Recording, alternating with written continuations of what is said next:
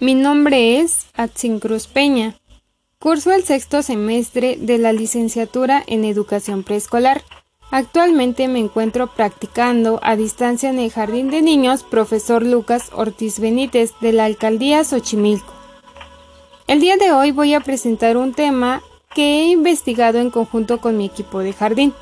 En mi caso hablaré de la problemática inclusión en actividades a distancia del grupo tercero C. Iniciemos con el problema. La educadora genera y estimula la inclusión en clases a distancia. Desarrolla estrategias de aprendizaje que se ajustan a las diversas situaciones en las que se encuentran los alumnos en esta modalidad a distancia. La problemática surge desde ¿por qué los padres de familia o tutores no consideran que sus hijas e hijos están por salir de preescolar y aprovechan las estrategias que elabora la educadora? Pues se elaboran de acuerdo a las inquietudes e intereses de las familias y aún así hay posible rezago. ¿Es de considerarse que se repita el año o se continúe el siguiente grado, en este caso primaria? Tomando en cuenta condiciones que se deban de tomar por medidas sanitarias. Esta problemática se presenta en el periodo de prácticas profesionales en el Jardín de Niños Profesor Lucas Ortiz Benítez a distancia, pues he observado que de 34 alumnas y alumnos, dos posiblemente estén en rezago. Todo esto a que por lo que informan los padres de familia, no tienen aparatos para mantener la comunicación con educadora. Otra cuestión muy parecida es que contratar Internet es muy complicado, pues no hay un trabajo por lo cual habría economía para solventar los gastos. Los otros 32 alumnos están en condiciones que les permite estar en contacto con la educadora, entregar tareas vía Classroom y participar en las clases sincrónicas en Zoom o en videollamada WhatsApp.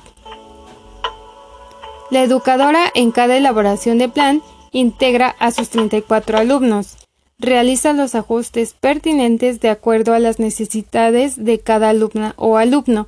Sin embargo, en estos dos casos no hay respuesta. En mi última semana de práctica realicé las llamadas personales a los niños que no se conectaron en la semana para saber si la niña o niño están bien, el motivo por el cual no se conectaron y sugerir retomar las actividades de Aprende Casa 3 en la televisora con su debida asignación en Classroom, así como recordar de estar en comunicación con la educadora. Afortunadamente, los padres de familia de estos dos casos me contestaron, pero recibí la misma respuesta que la educadora me comentaba. Una de ellas fue, no tenemos dinero suficiente para contratar internet, pero en cuanto llegue del trabajo me comunico con usted. La otra respuesta fue la siguiente. Sí, gracias. Ya había hablado de esta situación con la directora.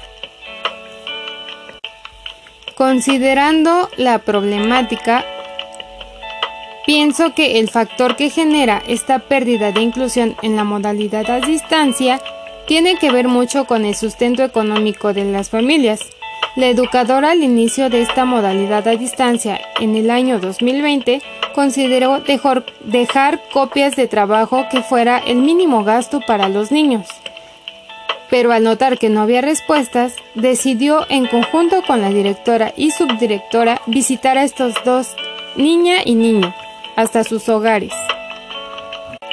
Al llegar a los domicilios, se recibió la misma respuesta. Es complicado. Incluso hubo un comentario de una mamá. No hay posibilidad de que la niña pueda conectarse o adquirir tareas que pierda el año o que repita el preescolar. Considero que la escuela brinda diversas oportunidades para atender a estos dos alumnos en rezago o en dificultades personales. La idea sería trabajar de manera conjunta entre docentes, padre de familia y alumno para que se tenga un proceso de aprendizaje de calidad y de acuerdo a sus necesidades. La escuela no excluye a los niños por falta de conectividad o un aparato para mantener su, asistencia. Al contrario, lo que busca es que el niño tenga este derecho en sus condiciones de hogar, antes de concluir el ciclo escolar a distancia, que fue decisión de la escuela, padres y docentes.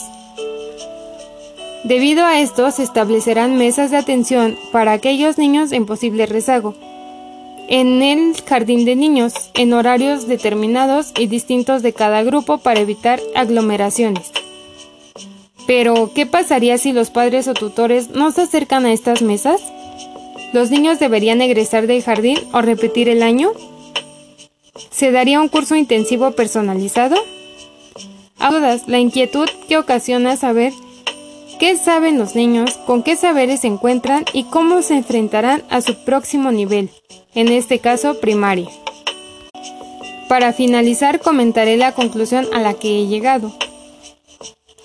Si los padres de familia se comprometieran y esforzaran a recibir estas alternativas, no habría niños en rezago.